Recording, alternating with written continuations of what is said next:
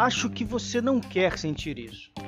Boca seca, retenção urinária, prisão de ventre, delírios, sonolência, cansaço, pressão baixa, tonturas ao levantar, insônia, nervosismo, tremores, enjoos, vômitos, disfunção sexual, exceção de suor, visão turva, tremores, diarreia, náusea, fadiga, dor de cabeça e muito mais.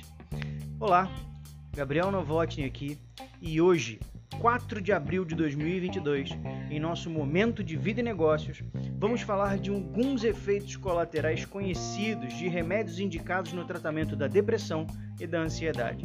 Minhas competências não me permitem administrar a introdução ou a retirada de qualquer tipo de remédio, mas elas me permitem afirmar que, na grande maioria dos casos, os remédios, sem o devido acompanhamento terapêutico, vão apenas mascarar o problema.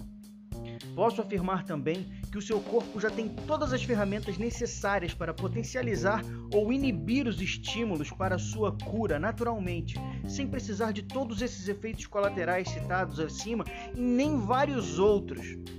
Fora que também o bolso agradece. Acredito que você já captou a ideia e que cada caso é um caso único. Então me segue no Instagram, arroba Gabriel Novotny, underline, me envia uma mensagem e vamos conversar sobre o seu caso. Bora pra cima, realize seus sonhos, mergulhe mais fundo e até o próximo momento de vida e negócios.